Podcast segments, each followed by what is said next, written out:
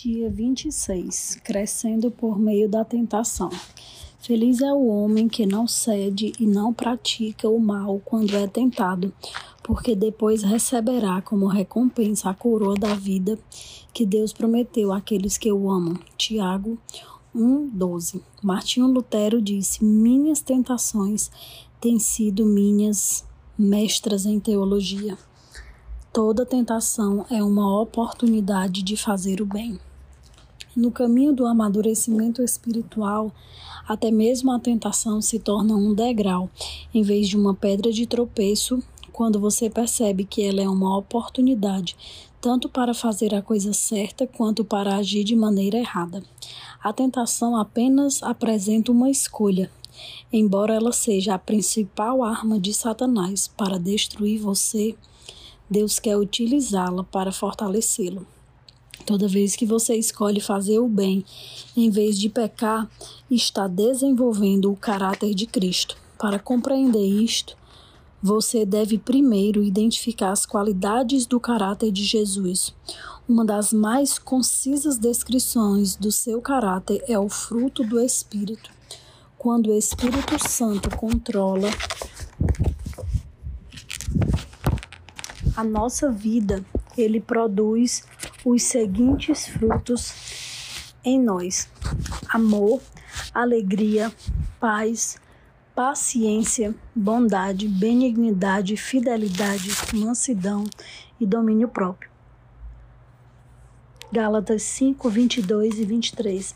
Essas nove qualidades são uma extensão do grande mandamento e constituem uma bela descrição de Jesus Cristo ele concentra de modo perfeito numa única pessoa o amor, a alegria, a paciência e todas as outras virtudes mencionadas. Ter o fruto do Espírito Santo é ser semelhante a Cristo. Mas como o Espírito Santo produzirá em sua vida esse fruto com nove qualidades?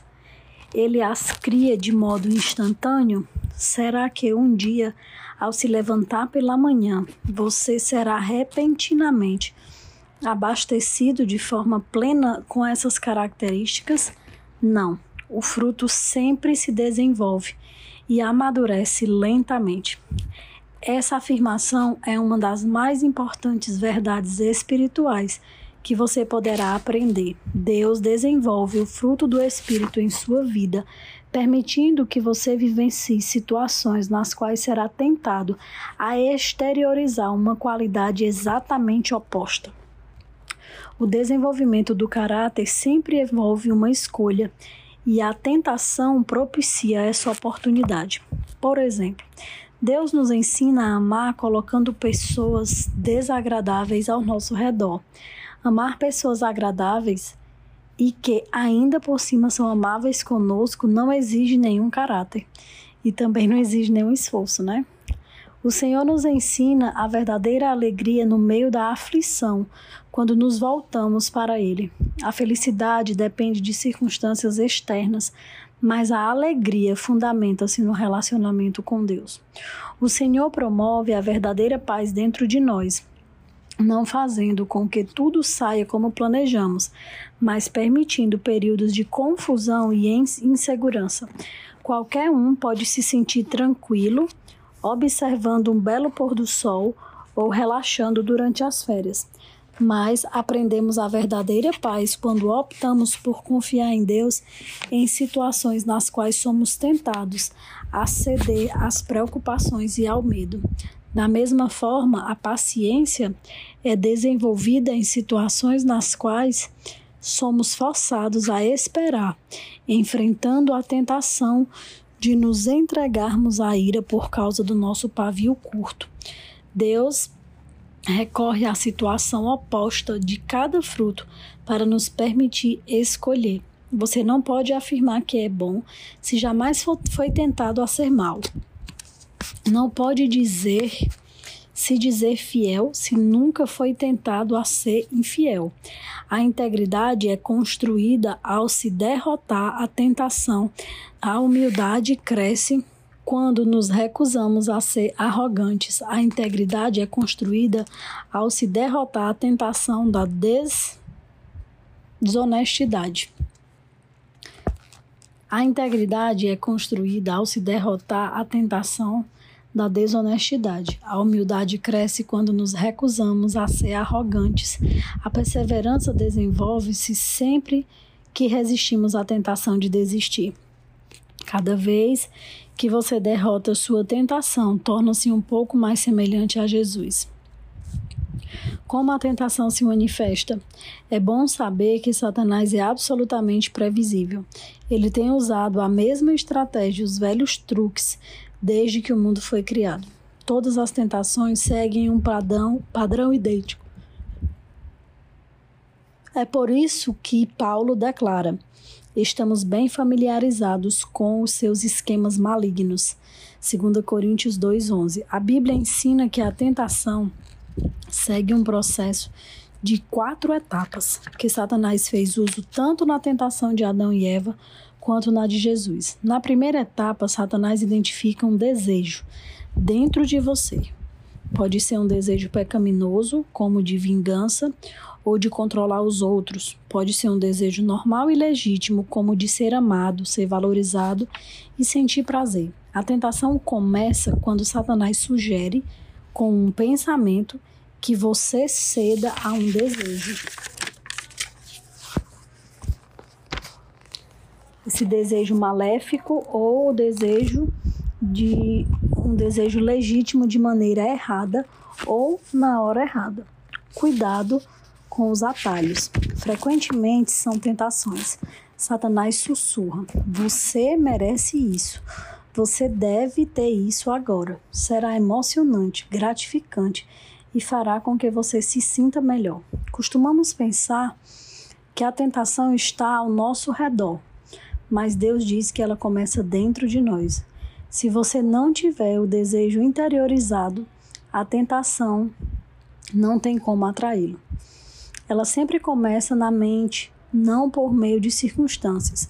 Jesus disse: Pois no interior do coração do homem vêm os maus pensamentos, as imoralidades sexuais, os roubos, os homicídios, os adultérios, as cobiças, as maldades, o engano, a devassidão, a inveja, a calúnia, a arrogância e a insensatez. Todos esses males vêm de dentro e tornam um homem impuro. Marcos 7, do 21 ao 23. Tiago afirma que existe um exército inteiro de maus desejos dentro de nós. Tiago 4:1. A segunda etapa é a dúvida. Satanás tenta fazê-lo duvidar do que Deus disse sobre o pecado. Será que é mesmo errado? Será que Deus realmente proibiu fazer isso? Não é possível que Deus tenha proibido isto para outro povo em outra época? Deus não quer que eu seja feliz. A Bíblia adverte: cuidado, não deixem os maus pensamentos e as dúvidas levarem algum de vocês a se afastar do Deus vivo. Hebreus 3:12. A terceira etapa é o engano. Satanás é incapaz de falar a verdade. Por isso é chamado em João 8:44 de pai da mentira. Tudo o que ele lhe disser será falso e nada além de meia verdade. Ele oferece a mentira em substituição ao que, que Deus diz já, já diz em sua palavra. Satanás disse: Você não vai morrer. Você será mais sábio do que Deus. Você pode ser, não deve e não pode ser punido por isso. Ninguém vai saber. Isso vai resolver seus problemas. Além do mais, todos estão fazendo isso. É um pecado insignificante, mas um pecadinho é como uma gravidez recente. Acabará aparecendo. A quarta etapa é a desobediência. Você acaba agindo de acordo com a ideia que vinha cogitando na mente. O que começou com uma ideia nasce como conduta. Você cede a qualquer coisa que lhe chama sua atenção. Acredita nas mentiras de Satanás e cai na armadilha sobre a qual Tiago nos alerta. As pessoas são tentadas quando são atraídas e enganadas pelos seus maus desejos então, esses desejos fazem com que o pecado nasça. E o pecado, quando já é maduro, produz a morte. Não se enganem, meus queridos. Tiago 1, do 14 ao 16. Superando a tentação. Compreender como a tentação se manifesta é bastante proveitoso, mas alguns passos são necessários para que você venha superá-la. Recuse-se a ser intimidado. Muitos cristãos são aterrorizados e aviltados por pensamentos tentadores, sentindo-se culpados por não estarem fora do alcance da tentação. Eles sentem vergonha pelo simples fato de terem sido tentados, sinal de que não entendem o verdadeiro significado da maturidade espiritual. Você jamais se livrará da tentação. Em certo sentido, você pode considerar a tentação um elogio. Satanás não precisa tentar aqueles que já fazem a vontade dele, pois já lhe pertencem. A tentação é um indício de que Satanás odeia você, pois não é um sinal de fraqueza de uma vida profana. Isso também faz parte da nossa natureza, pois somos humanos e vivemos num mundo destruído de Deus, destituído de Deus. Não fique surpreso, abalado ou intimidado por isso. Seja realista quanto à inevitabilidade da tentação. Você jamais poderá evitá-la completamente. A Bíblia diz: quando chega a tentação, mas não se chega à tentação. Paulo orienta: lembrem-se de que as tentações não surgem na vida de vocês e que não são diferentes das que ocorrem com os que os outros enfrentam. Ser tentado não é pecado. Jesus sofreu tentação, embora não tenha cometido pecado. Hebreus 4,15. A tentação só se torna pecado quando você se entrega. Lutero afirma: não podemos evitar que os pássaros voem sobre nossa cabeça, mas podemos evitar que façam ninho sobre ela. Você não pode impedir que o diabo lhe, lhe sugira pensamentos, mas pode escolher não assimilá-los ou não agir de acordo com eles. Por exemplo, muitos não sabem a diferença entre atração física ou excitação sexual e sensualidade não são a mesma coisa. Deus fez de cada um de nós um ser sexuado, e isso é bom. Atração e excitação são reações naturais e espontâneas, uma inclinação afetiva concedida por Deus em resposta à beleza física. Já a lascívia é uma atitude deliberada do desejo. É a escolha de comprometer sua mente com algo que você gostaria de fazer com seu corpo. Você pode se sentir atraído ou mesmo excitado sem escolher pecar pela lascívia. Os homens cristãos principalmente sentem-se culpados quando os hormônios que foram concedidos por Deus exercem um devido efeito fisiológico. Quando reparam numa mulher atraente, presumem já que isso é lascívia e sentem-se às vezes envergonhados e culpados. No entanto, a atração não equivale ao desejo sexual ilícito até que você comece a insistir nisso. Na verdade, quanto mais próximo de Deus você fica, mais Satanás se esforça para tentá-lo. No instante em que você se torna filho de Deus, Satanás, como assassino de aluguel, fecha um contrato para acabar com você.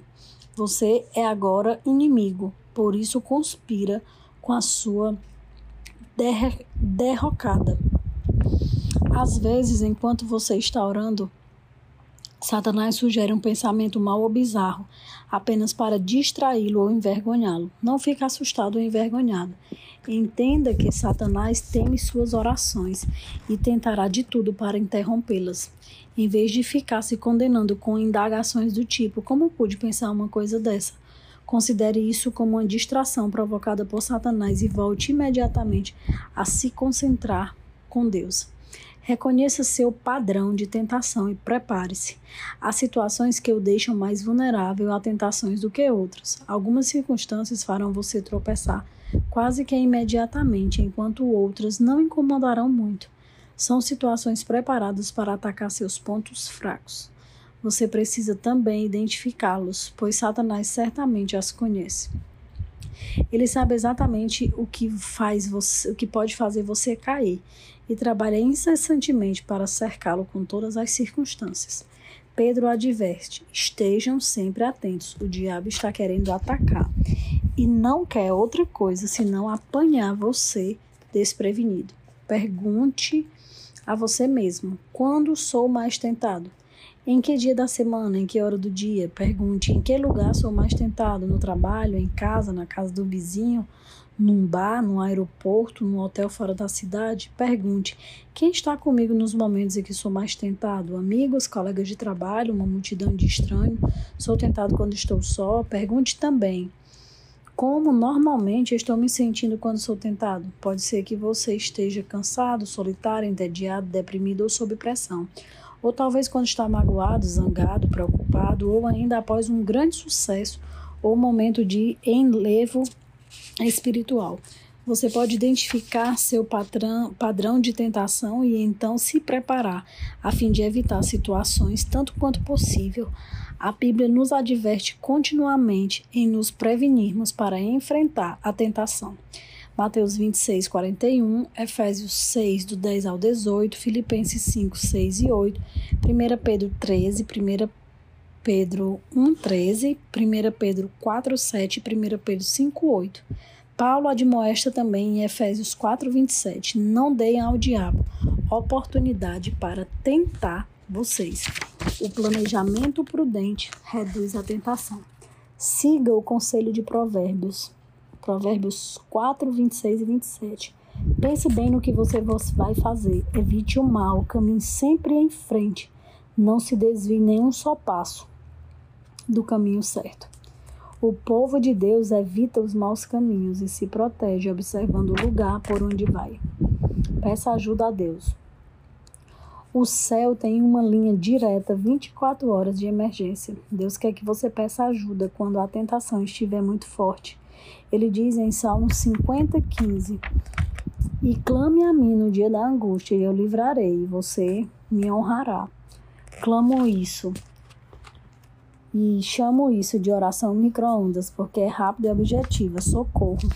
Quando bate a tentação, você não tem tempo de uma conversa longa com Deus. Simplesmente clama por socorro. Davi, Daniel, Pedro e milhões de outros fizeram esse tipo de oração instantânea, pedindo ajuda a Deus na aflição. A Bíblia garante que nosso pedido de socorro será ouvido, porque Jesus se compadece de nossa luta. Ele enfrentou as mesmas tentações que nos afligem. Cristo compreende as nossas fraquezas, pois ele enfrentou as nossas tentações, as mesmas que enfrentamos. Ainda e não cometeu nenhum pecado. Se Deus está aguardando para nos ajudar a derrotar as tentações, por que não pedimos a ajuda com mais frequência? Falando, falando com franqueza, às vezes não queremos ser ajudados. Queremos ceder à tentação, embora saibamos que é errado. Nesses momentos, achamos que sabemos mais do que Deus o que é melhor para nós. Em outras ocasiões, ficamos envergonhados de pedir o auxílio divino, porque continuamos a ceder à mesma tentação repetidas vezes. Deus, porém, jamais se irrita, se aborrece ou perde a paciência se continuarmos recorrendo a Ele. A Bíblia diz: tenhamos confiança e cheguemos perto do trono divino, onde está a graça de Deus. Ali receberemos misericórdia e encontraremos graça sempre que precisarmos de ajuda. O amor de Deus não se esgota. Glória a Deus por isso e sua paciência permanece para sempre. Se você tiver que clamar pela ajuda de Deus mil vezes por dia, a fim de derrotar uma tentação em particular, ele ainda estará ansioso para lhe demonstrar misericórdia e graça. Então, apresente-se corajosamente diante de Deus. Peça-lhe forças para fazer a coisa certa e depois espere que ele proverá. As tentações mantêm-nos dependentes de Deus, assim como as raízes crescem mais fortes quando o vento sopra contra a árvore. Você se torna mais semelhante a Jesus toda vez que enfrenta uma tentação. Quando você tropeça, o que certamente ocorrerá, isso não representa o fim. Em vez de ceder ou desistir, busque a Deus. Confie que Ele o ajudará. E lembre-se da recompensa que espera por você. Quando as pessoas são tentadas e ainda continuam fortes, devem ficar felizes. Depois de provada a fé, Deus o recompensará com vida para sempre. Tiago 1,12. Pensando sobre o meu propósito de vida. Tema para reflexão. Toda tentação é uma oportunidade de fazer o bem. Versículo para memorizar. Deus abençoa as pessoas que pacientemente suportam a provação. No fim, receberam a coroa da vida que Deus prometeu a todos que o amam. Tiago 1,12. Pergunta para meditar: Que atributo do caráter cristão posso desenvolver para derrotar minha maior tentação? Deus nos ajuda, Pai, a identificar tudo aquilo que temos sido tentado por causa dos nossos pensamentos, dos nossos desejos e da nossa falta de vigilância. Que o Senhor nos ajude a resistir os dias maus, resistir às tentações e que aprendamos diariamente a te pedir socorro, entendendo que tudo que nos distrai, tudo que nos tira da comunhão e da convivência contigo é algo que pode até parecer bom, mas vai resultar em coisas muito ruins, em consequências muito ruins para nós. Continua conosco, Senhor. Nos perdoe e nos ajuda. Em nome de Jesus. Amém.